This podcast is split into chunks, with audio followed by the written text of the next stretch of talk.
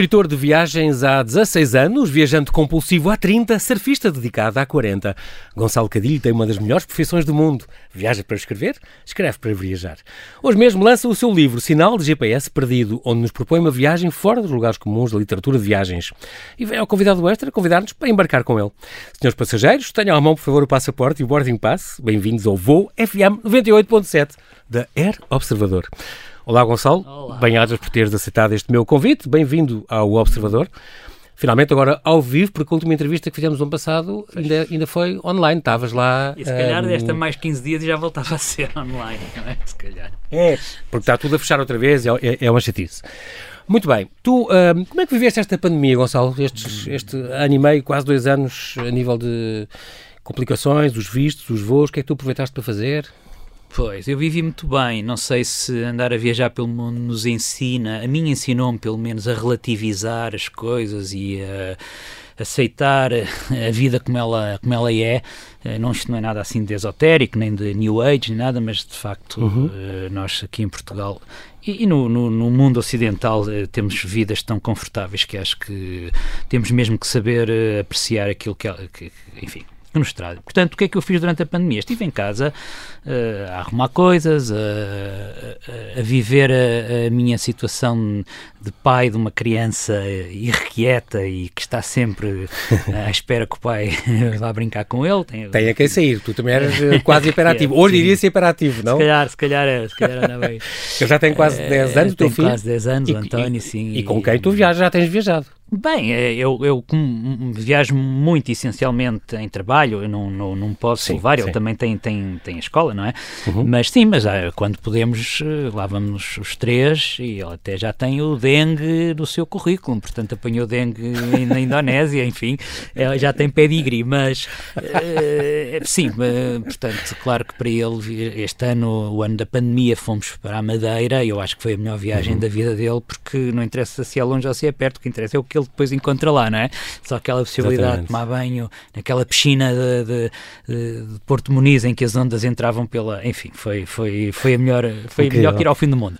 Mas então, voltando a- ao meu, aos Ah, meus dois à- anos de pandemia, pandemia. eh, serviu para pôr muitas coisas em perspectiva, o que foi para trás, o que virá para a frente, eh, arrumar o arquivo de slides, que tinha milhares É de slides dos anos 90, antes de aparecer eh, a, a fotografia digital, Uhum. e que estavam ali à espera, à espera, à espera, e enfim, encontrei coisas muito interessantes, também me fez viajar outra vez, não é? Viajar na memória Claro. com essas fotografias que ia encontrando. Gonçalo, isso é, está tudo bem conservado, isto é, não tens medo que aquilo não sendo digitalizado, não sendo guardado, que ele não vá perdendo qualidade? E Estou a perguntar sem, sem Sim, saber. depois não- de não- facto eu precisava de selecionar os que Há merecem, os marcas muito boas, os. Próvias e os, os Sim, exato, eu tinha assim, muito Fugia na altura. era fantástico, Fuji. para as cores Velvia, tinha muito Velvia, Ah, agora estou a não é Fuji, é Velvia da, Fuji. Exatamente. Ah, bom, e Mas essas então... coisas que usando ao longo dos anos, eh, haverá uma maneira, perguntaste a algum fotógrafo profissional Não, mas eu não tenho, se- não tenho Se aquilo não se ia fotografias conservar. que mereçam essa preocupação. Eu na altura fotografava muito mal e aliás eh, Era eu- mais eu- reportagem quase. Era também viagem. e depois de facto a, a- a- máquina digital eh, permitiu-me fotografar 10, 15, 30 fotografias até encontrar aquela que e Exatamente. deitar as outras fora. Não é?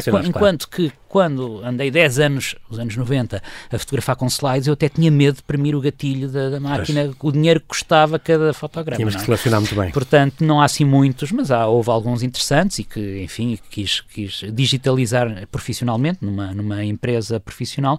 Portanto. eh, Ah, então trataste disso. Sim, os melhores digitalizei, Ok. os outros acabei Pronto, por deitar claro. muitos fora e outros ficaram ali como, enfim, lá no sítio onde têm estado. Enfim, não, não estou preocupado. O teu, o teu, agora lembro-me de repente, Sim. o teu filho faz surf? não, Tu não. desde os 13 que fazes? Sim, E ele estaria ele- quase a ele começar, é nunca, a nunca começar. experimentou. Eu nunca, enfim, eh, pois, ele nunca mostrou, demonstrou grande interesse. Quando ele era assim mesmo pequenino, tipo 3 anos, 2, 4, e via-me ir fazer surf, entrar para o mar, ele ficava na praia, e ficava numa ânsia muito grande, não sei se isso alguma vez lhe terá, mas ele eh, nunca me pediu para fazer surf Ok. e, e sabe uma coisa muito engraçada, é que eu, eh, depois disso, de me ter apercebido que ele não me parecia muito inclinado, eu Uhum. comecei a ver que as três coisas fundamentais da minha vida, que é o surf, viajar e tocar viola, uhum. eu não as herdei do meu pai. Uh, o meu pai sempre as financiou, no sentido que me pagou as aulas uhum. de viola, que me comprou pranchas quando eu era miúdo. É? Portanto, ele olhava para mim e dizia, pensar: este tipo caiu de Marte, ele não tem nada de mim, não é? Portanto, eu também não tenho o direito, de maneira nenhuma, de pôr o meu filho a fazer aquilo que eu gosto. Ele tem que descobrir aquilo que ele gosta e claro. eu terei que aceitar. É o percurso dele. Portanto, tu, aos 16, 17 anos, já partiste com a tua prancha, foste já, para a Europa fora. Já, já estava. Já. Para, para a França, e lá ias tu fazer surf. Olha, curiosamente, isto, enfim, Sim.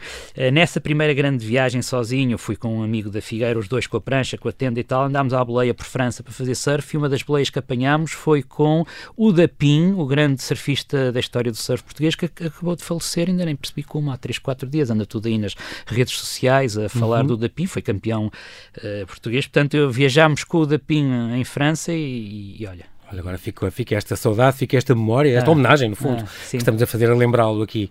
Quase 30 anos de viagens, e ainda achas que Portugal é o único país onde alguma vez te seria permitido tornar-te plenamente feliz? Isto é uma coisa que tu gostas de dizer. É, ora bem, plenamente, não sei se alguma vez se alguém conseguirá ser plenamente feliz, mas é, é como a linha do horizonte, não é? Nós, nós vamos caminhando para tentar alcançar e é o mesmo, caminho, é o não, caminho, não o destino. É, é, é, exatamente, estímulo para lá chegar. Uh, o, o, que eu me apercebi é que nós, nós temos que fazer a vénia às nossas raízes. Não podemos pretender que elas não existem e se calhar os países onde a população uh, esqueceu as suas raízes uh, são, são aqueles países mais, mais estranhos de compreender. Qual é o país por excelência onde não existe raiz, é os Estados Unidos da América, não é? Um país claro, feito de imigrantes. Claro, uh, três, quatro gerações para trás e já não há americanos, vieram todos de algum lado que não. Portanto, uh, eu acho que isso realmente cria uma perturbação. Não estou a dizer que os americanos sejam todos perturbados, mas basta ver, olha, ainda uh, há bocado vi uma notícia, o ano passado, este ano que está a terminar, foram 20 uhum. e tal tiroteios em escolas. É portanto, quer dizer, duas vezes por mês há um tipo a matar colegas. Colegas e professores. Dizer, Exatamente. É um país um bocado estranho. Diz muito sobre aquele mercado e, e aquela. É, e, e, então, eu acho que nós uh, temos que fazer essa vénia às nossas raízes. Eu percebi que, a viajar pelo mundo, encontrei sítios extraordinários onde gostaria de ter ficado a viver para sempre, mas não eram os meus. O meu é uhum. este, é Portugal e concretamente a Feira da Foz, e tem a ver com coisas muito mais subcutâneas do que aquelas que nós conseguimos pensar, tipo, ah, as minhas raízes é ali porque tenho os meus amigos de infância. Não, é muito mais profundo do que isso, sei lá.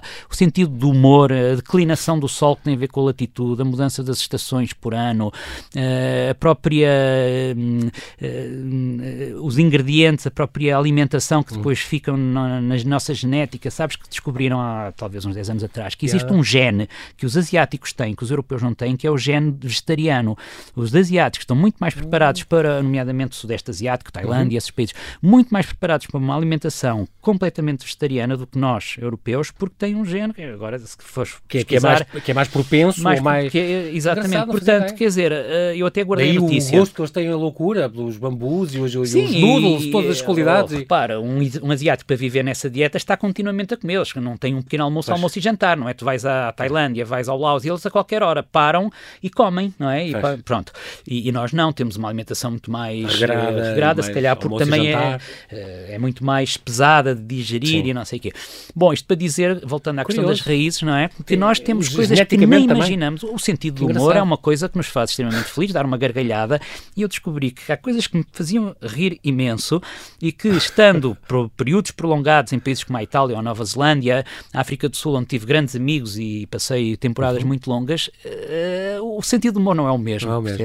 E depois, ao fim de alguns anos, tudo isso acaba por uh, nos contaminar. Portanto, isso é muito também, a Europa do Sul também é muito assim, não é? Muito. É, Já tens mais comunhão nesse aspecto, sentido do humor, de conversas com uh, espanhóis do Sul, franceses do Sul, é italianos. É diferente, é do diferente. que alemães ou com... Também, claro. Depois fosse aumenta, fosse aumenta, é verdade.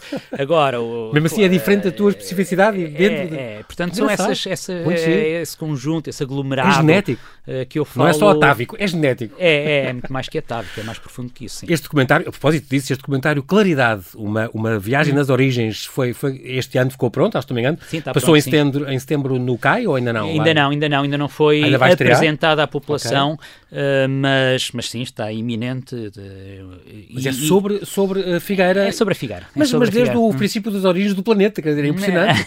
Onde falam que aquilo era tudo. Uh, não havia o nível do mar, estava 125 metros abaixo, aquilo, nada daquilo existia. O Cabo Mondego, que é onde o Atlântico começa já há milhões de anos. Uh, quer dizer, uma, qualquer pessoa pode dizer isso da sua própria cidade natal, mas eu acho que, que, que tenho uma dívida de gratidão e que fui muito beneficiado uhum. uh, por ter nascido na Figueira. E, e, se calhar o que eu quis tentar dizer com este documentário foi isso mesmo: foi, foi, mostrar, demonstrar ou chamar a atenção aos figueirenses do, do privilégio que é viver na Figueira.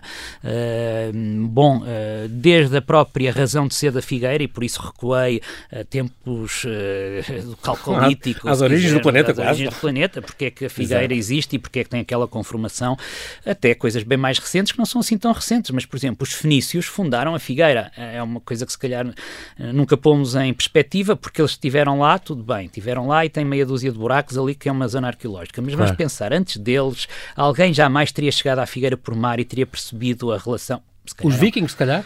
Os vikings, alguns séculos depois, sim, também sim, estiveram já, já é no ano 1000, já é muito depois.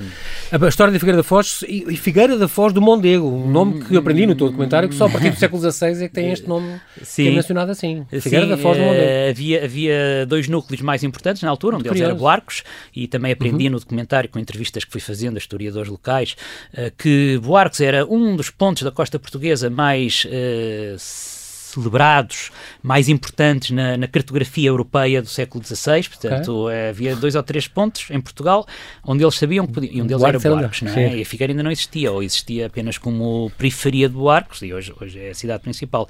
E, bem, enfim, isto tudo para dizer, voltando às raízes, não é? Que, que, nós devemos acariciar e, e, e, dar importância ao lugar de onde e mais, e mais uma coisa, a história, uma terra que sempre acolheu bem quem a demandou, que é muito importante isso. Eu tive aqui a Margarida Magalhães Ramalho, contou uma história de um Presidente da Câmara que acolheu da Segunda Guerra uns refugiados e descobriu-se que, que, o pai, era, tinha sido o pai do Presidente da Câmara que tinha anterior que tinha acolhido aquele é, ficou, é, finalmente encontrou aquela carta. Eu também é... conto essa história no documentário. É, uma, é, é impressionante essa história. Contou-me aqui estes microfones, sim, Gonçalo, sim, faz muita impressão. E era na Figueira da Foz, exatamente, onde os refugiados da Segunda Guerra vieram desde judeus. Uh, é, é, incrível, realmente é uma terra extraordinária. Ficamos à espera de ver esse, esse documentário. Depois passará para um canal, uh, para um cinema. Para um... A ideia é essa? Bom, eu penso, sim, a ideia quando a Câmara me, me, me encomendou o documentário era com, era, é com o objetivo de, de o entregar à RTP, não é? Portanto, okay. é, foi para isso que eu fiz o documentário, uhum. pensando a um público que será o público da RTP2, mas enfim, vamos ver. Que Culta e adulta, ele depois poderá ter o seu próprio. É como o meu filho, tem, tem o direito de seguir o seu próprio percurso, portanto, não sei onde é que o documentário depois irá. Eh, enfim, a ser. Estreado. Vamos agora de livros, Gonçalo, uhum. autor de dezenas de livros de viagens, uhum. tirando talvez aquele Catedrais da Terra, de, que vai fazer 20 anos uhum. para o ano que vem, o, o convite da Unibanco, que eu tenho, que é um livro okay. extraordinário. Foi no Ano Internacional da Montanha, por isso, sim, isso sim, tinha essa sim, razão de ser. E tirando também aquele À Volta ao Mundo, por Terra e Mar, portanto, que saiu em 2004, uma edição do Expresso, reunindo as crónicas, 85 crónicas que, que tinham, tinha escrito para a revista única. O Planisfério Pessoal uh, foi lançado ainda na altura pela Oficina do Livro, em 2005. O teu realmente uh, primeiro livro, tu dizes, escreveste na dedicatória que lançaste na, quando eu entrevistei-te na TVI. O meu livro pivô, mudou o curso da minha vida. Hum. A partir daí tomaste-lhe o gosto e foi. Uh, eu lembro, um engraçado que eu me lembro logo a seguir, que era A, a Lua Pode Esperar, hum. que foi de 2006. E, e, só, só te falta ir à Lua, dizem-lhe. À Lua para quê? Responde. Hum. Tudo que me interessa agora está aqui, na Terra. Agora com esta história das viagens espaciais, isto é uma, é uma coisa que te seduz ou nem é não, não, não, não, não, nada, nada, nada, não, não mudei a opinião. Mantens há 15 é. anos depois e não, sim, é isto que eu acho. É, é, é um bocado como o Ferrari, pá, eu nunca me interessou ter um Ferrari, mas se eu puder ter um Ferrari para o vender no dia a seguir e com esse dinheiro, então... Exato, entras em viagens. Portanto, se eu receber um bilhete para ir à Lua e eu puder vender no dia seguinte e, e, ficar com o dinheiro, pelos vistos não, não, não custa pouco, não é? Exato. Enfim, enfim. Isso daria. Muito bem, sinal de GPS perdido. Temos aqui então esta edição edição, Clube do Autor, saiu agora, lançado hoje mesmo, está a ser lançado no El Corte Inglês. Uh, viagens fora dos lugares comuns. São 57 destinos, tem uma coisa boa, tem logo aquele mapa logo à entrada, okay. logo ao princípio. Neste novo livro, tanto desafias-nos a ir para lá dos lugares comuns da narrativa de viagens. É sempre a perspectiva do viajante. Uh, mas quando a gente ouve, uh, uh, Gonçalo, uh, sinal de GPS perdido com aquela voz, ficamos em pânico, não é a ideia? Hum, é. Pois, foi a partir dessa, dessa ideia do pânico por sairmos daquilo que é, enfim, a, a, rota estabelecida. Exatamente que eu quis inverter, inverter a perspectiva, lá está, a perspectiva do viajante é que faz toda a diferença, uhum. e dizer, não, não, o que eu quero mesmo é o sinal de GPS perdido para ser eu a encontrar a estrada. Isto é um bocadinho metafórico, mas também é o melhor que nos acontece na viagem, em viagem, nas viagens, é o inesperado, não é? É de sermos confrontados com situações que eh, não as temos quando estamos na nossa vida do dia a dia. Para isso também viajamos, não é? Para, claro. para... Então, o sinal de GPS perdido, se pensarmos bem, é uma das grandes, uh, um dos grandes valores da viagem, é nós sermos obrigados a descobrir a nossa própria viagem. Porque realmente o sinal de GPS é sinónimo de uma rota, um caminho óbvio, uma rota batida, não é? Que toda a gente vai. Mas é curioso, porque aqui neste livro. Um, também há, há, muitas, há coisas realmente únicas que tu aqui hum. mostras, mas também há muitas rotas comuns, cheias de Cinque Terre, onde trabalhaste e viveste. Por, por exemplo, por exemplo, são, são sítios muito. Veneza, são sim. sítios muito frequentados também. Não é necessariamente coisas isoladas, experiências únicas, uh, sim, lá está. que tu descobriste. Quando eu falo em, em, em, sair dos lugares comuns da narrativa de viagem e tenho alguma autoridade para o fazer, o que é que uhum. eu quero dizer com isto? Uh, eu, como tu disseste, já ando há, há quase 20 anos a publicar livros uhum. e, e, e, todos eles são, são narrativa de viagens. Então eu também uh, já uh, cheguei a uma fase da minha vida em que me posso permitir, daí eu dizer que tenho alguma autoridade para o fazer, uh, sair daquela narrativa de viagem em que a fronteira está fechada, o, o, o polícia quer um suborno, apontando-te uma pistola porque enganaste no, no beco, ou então a viagem demorou mais tempo e tu foste parar. Todas essas Sim. coisas que eu já, já dei para esse campeonato a mim próprio, digo a mim próprio, não é? Então uhum. eu queria, não interessa se a viagem é um lugar uh, que, que é por, por uh, antonomasia o lugar do turismo de massa, como pode ser Veneza, não interessa se a viagem é um lugar completamente fora do, uh, como pode ser uh, a Rota da Seda, o Quirguistão, não interessa. O que interessa é que a minha perspectiva nesses textos que eu apresento no livro fogem ao que é o habitual na narrativa de viagens e, e, pretendo ir um bocadinho mais longe, com, com um bocadinho mais de densidade de reflexões, olhar para dentro, uh, olhar para lá. Portanto, aproveito-me da viagem e da narrativa de viagem para, para tentar um, um alcance bastante mais amplo, que é o, dessa grande viagem que é a vida, não é? Pensar o que é que, é o que, é que nós conseguimos tirar das viagens para, para a nossa para a grande vida, viagem. Hum. Uma viagem de fundo, não é? Hum, é engraçado porque eu acho que nos últimos livros tu tens tido muito mais essa preocupação, o que é hum, curioso também. A pessoa amadurece também, claro, vai vendo outras claro, coisas. Claro. Muito mais a introspeção, já, te fica, já ficas sentado e neste nota-se frente a La Chartreuse Dona Silêncio, a, a, pensar, a olhar para aquele mosteiro e onde há sinais de trânsito, como tu disse, ficaste muito admirado, porque vê sinais de trânsito com um monge, um, um cartucho, a pedir silêncio. Portanto, é mesmo, uh, faz introspeção, uh, seguiste os caminhos do Santo António, uh, este, este género de, de, de, textos que tens vindo a apresentar ultimamente, hum. o, o, caminho, várias vezes hum, tocas no caminho para Santiago, fala, falas muito deste, deste do teu interior e do que tu consegues refletir e uh, tuas reflexões, as tuas angústias, as tuas coisas boas, uh, por dentro, viajas por dentro, muito. Bom, eh, eu, eu, eu penso que to, todo escritor tem uma parte autobiográfica claro. naquilo que escreve, não é? E no meu caso é absolutamente assumido, porque não só as viagens que eu descrevo são as minhas, portanto tenho que, tenho que me expor, tenho que abrir, claro. mas de facto nos últimos anos, à medida que vou envelhecendo e vou olhando com outra serenidade para o ato de viajar, a minha escrita tem cada vez quem adquirido essa, essa densidade que tu dizes, essa uh, introspeção, uhum. essa calma para refletir.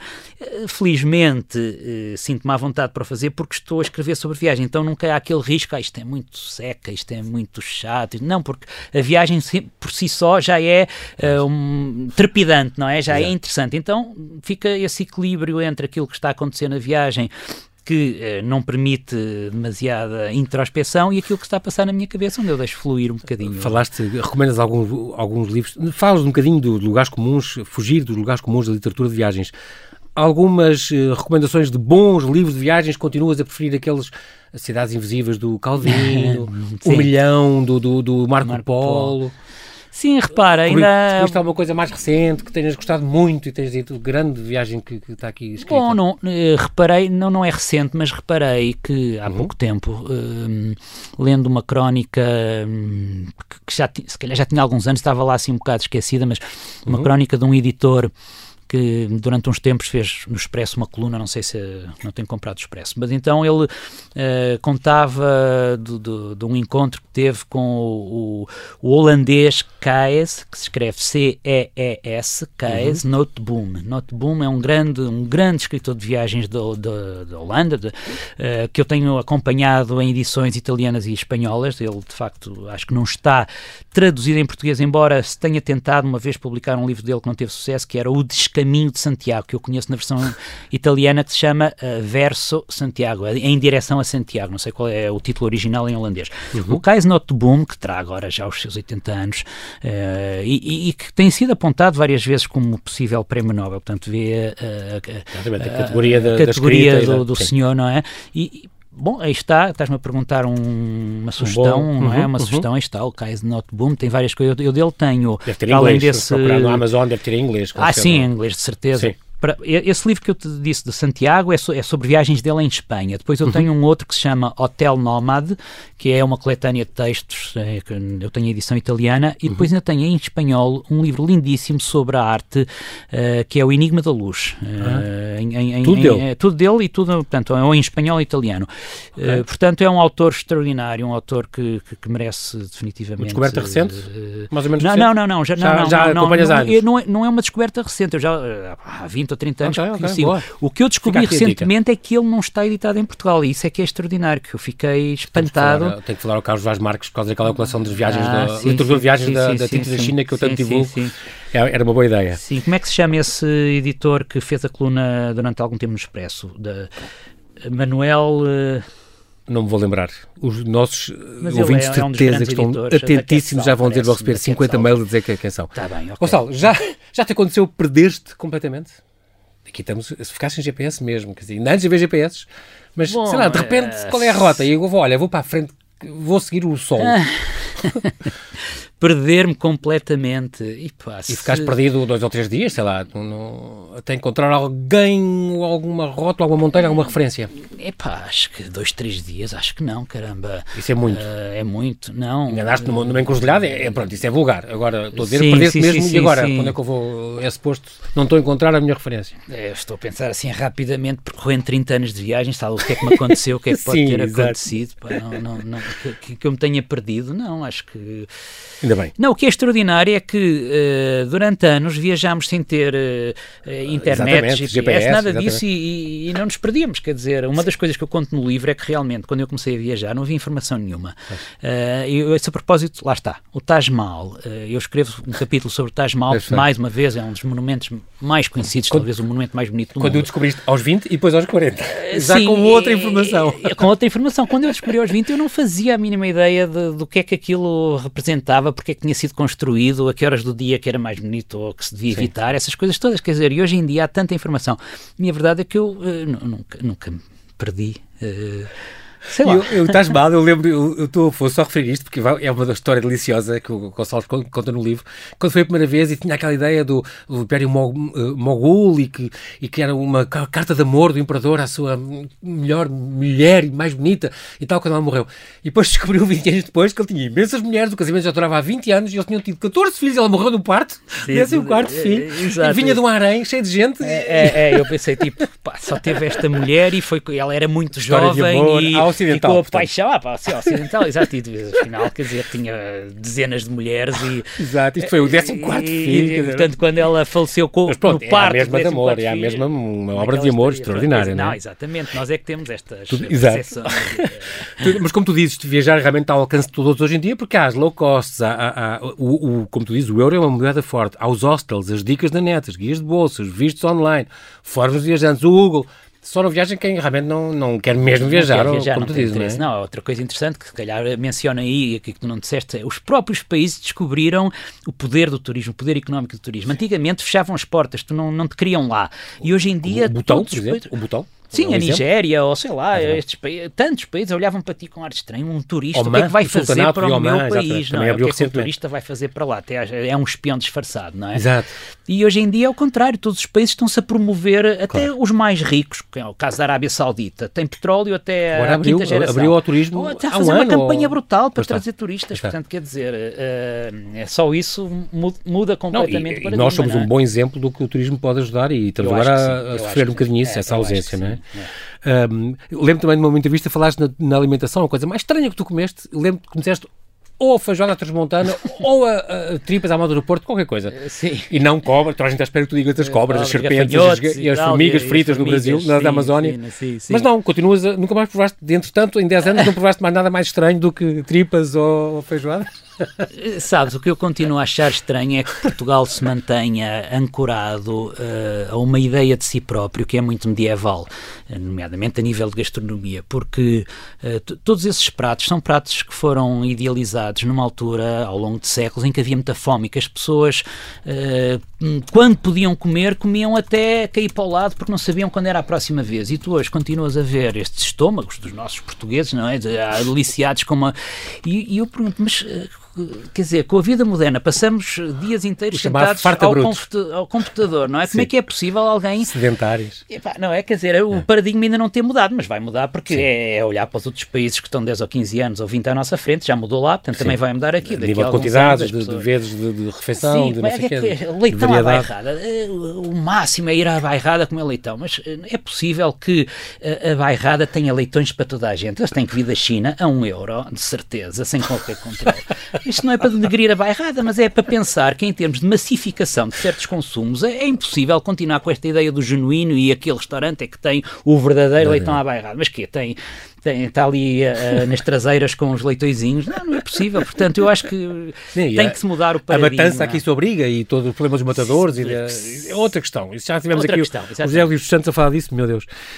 Um, algumas destas tuas histórias, uh, uh, eu gostei muito destas, destas tuas histórias. Hum. São, muitos são crónicas pequenitas, provavelmente sim. acho que vêm até da, da visão, que tu tinhas esta, tinhas uhum. esta coluna, sim. qualquer coisa dos lugares, que foi durante 2013, 2019, na revista Visão. Um, algumas deliciosas, como hum. aquela tua tórrida aventura com uma sueca e uma italiana e um elefante ao lado a destruir tudo. Isto foi, passou-se onde? No Okavango? Sim, no Okavango, no Botswana. Bem, aí eu tenho que confessar que aí deixei um bocadinho correr a, a, a veia literária, ou seja, desconstruí os acontecimentos e voltei a construí-los de uma maneira que resulte eh, nesse, nesse literariamente. Nesse, literariamente e nesse título, não é? Mas realmente aquilo passou-se, quer dizer, estavas, acampado, eh, Sim. duas estrangeiras na sua tenda, tu na tua, Sim. e o elefante entrou pelo acampamento. Eh, sozinho, que são os mais perigosos, ouvi dizer, e, a desfazer tudo. A desfazer tudo e acabámos os três dentro de uma tenda apavorada à espera que fosse a, nossa vez, não é? Porque as árvores iam caindo à medida que o elefante as, as, derrubava para alcançar os frutos da, dessa, dessa árvore. E então, quer dizer, eh, contado assim muito rapidamente, é, pois passámos os três ali uma noite apavorada.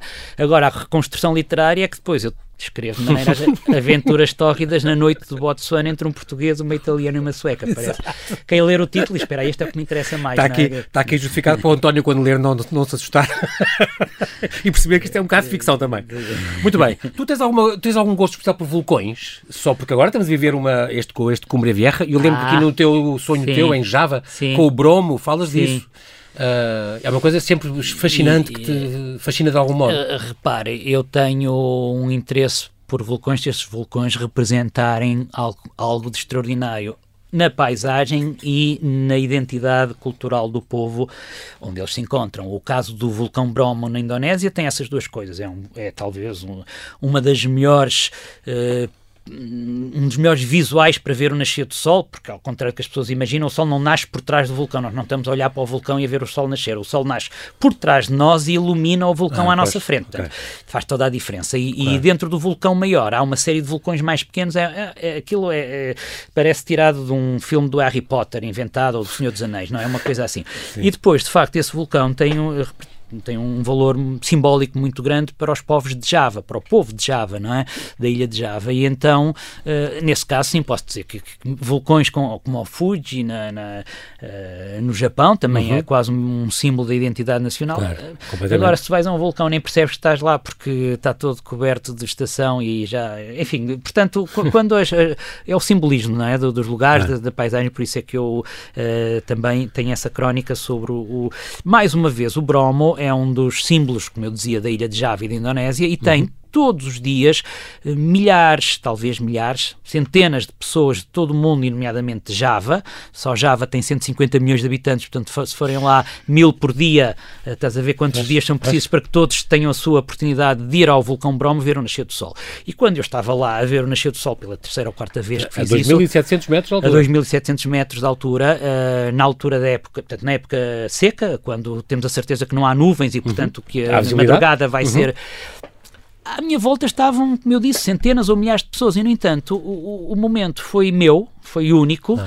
e o, o, texto anda à volta disso. Nós conseguirmos criar dentro de nós uma, um antídoto, uma resistência ao turismo de massa. Aqui nem podemos chamar de turismo de massa, não é excursões, é, é uma ilha que é extremamente populosa, não é? A ilha uhum. de Java, e que tem pessoas que vão lá todos os dias ver aquilo, portanto, e são muitas. Agora, eh, nós estamos lá e temos que criar dentro de nós o momento, temos que alimentar uh, o assombro. Que é, que pois é tu um, dizes, mesmo apesar de... Alimentar o assombro. O, o, o, que interessa numa viagem, escreves tu, é a experiência, o engenho e o conhecimento. É isso que torna uma viagem única. única. Completamente. Eu, eu poderia uh, uh, assumir, poderia escolher a postura, ah, isto é, é uma fraude porque estão aqui milhares de pessoas à minha volta e não, não, isto não teve espiritualidade nenhuma, era só gente a conversar. Ou então pode escolher a postura, que és sempre um privilegiado, vieste do outro lado Exatamente. do mundo e tal como tu, outros que puderam ir lá nesse dia, portanto é toda uma irmandade de assombro, não é? De gente que está a sofrer Exatamente. um assombro brutal, escolhes a tua postura Ou e eu, é aos 53 aquele... anos, uh, alimento, não é? Faço por escolher. É como aquela coisa no Angkor Wat, também há aquele nascer do sol que toda a gente se senta e é uma também, multidão de gente, senta-se à borda sim, de um lago a ver aquele a ver, com, com, o sol. É uma coisa, é uma imagem que fica para sempre, não? Quer lá saber, as pessoas estavam lá, é ninguém liga. É verdade. e passa ali uma hora luz à espera daquele momento e, e vale muito a pena. Ao longo do livro vamos ouvindo outras histórias também, muitas sobre a Ligúria e o desordenamento do território, os promontórios, tu, aliás, é uma zona onde tu viveste e que tu, gostas especialmente, toda, esta zona da Ligúria e da Cinque Terre e de Génova e Porto Fino e Riviera, um, a influência do clima que, que, o clima teve em ti, Gonçalo, é muito curioso. Um, a inquietante Bali tinha que ser, a Ilha da Páscoa, que não se chama assim, Rapa Nui, não quer dizer Ilha da Páscoa, se calhar muita gente pensa, mas que só tem este nome desde o século XVIII, desde que o holandês voador... Se quiseres só determos um bocadinho nesse capítulo da, da Ilha da Páscoa, eu chamo-lhe lugar mais bizarro onde eu estive. E tu começas a ler e pensas que eu estou a falar da Ilha da Páscoa, o lugar mais bizarro onde eu estive. Depois começas a descrevê-lo e estava à beira, que estava à beira de uma catástrofe ecológica porque os habitantes tinham destruído toda a vegetação para erguer os Mauá, erguer as estátuas. Quer dizer, na sua uh, fúria e no seu orgulho de ter uma estátua mais bonita, estou a simplificar muito, não é? Claro, claro. De ter uma estátua mais bonita do que o clã ao lado, uh, fizeram um desastre ecológico. E depois uh, o, o sítio mais bizarro será esse, depois começa a olhar no mundo em que nós vivemos, nós estamos a fazer exatamente o mesmo. Estamos a provocar um desastre ecológico à escala global para não abdicarmos do nosso orgulho, da nossa forma de vida. Então, qual é o sítio mais bizarro onde eu já estive? É a Ilha da Páscoa? Não, é, é este planeta onde nós vivemos, o momento em que nós vivemos, porque estamos a fazer exatamente o que eles fizeram, mas a uma escala global. Nós estamos agora a terminar, uh, Gonçalo, parar ou não? Quando é que, o que é que te falta visitar? Quem sabe? Tens algum é? sonho quem, quem, quem mais sabe? imediato, logo que as coisas parte este, passa esta quarta vaga e consigas pôr-te num avião? Uh, bom, tenho projetos que obviamente são profissionais e que uhum. uh, aprendi a não os revelar antes de os ter okay. já publicado, não é? Concretizado. Mas sim, em, em, princípio, em fevereiro irei ao Nepal, uh, regressarei ao Nepal para fazer trekking nos Himalaias com a agência com quem trabalho e onde sou líder de viagens. Portanto, vou, vamos, se tudo correr bem, vamos lá ver como é que evolui esta questão da pandemia. Vamos fazer uma viagem que é parte trekking para ver esta, uhum.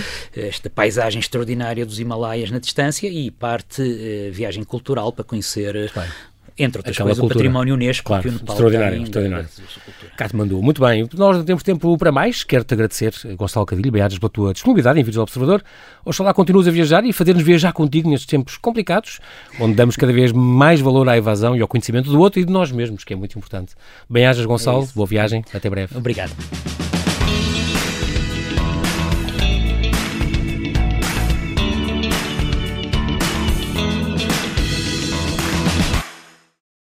Obrigada por ter ouvido este podcast. Se gostou, pode subscrevê-lo, pode partilhá-lo e também pode ouvir a Rádio Observador online em 98.7 em Lisboa e em 98.4 no Porto.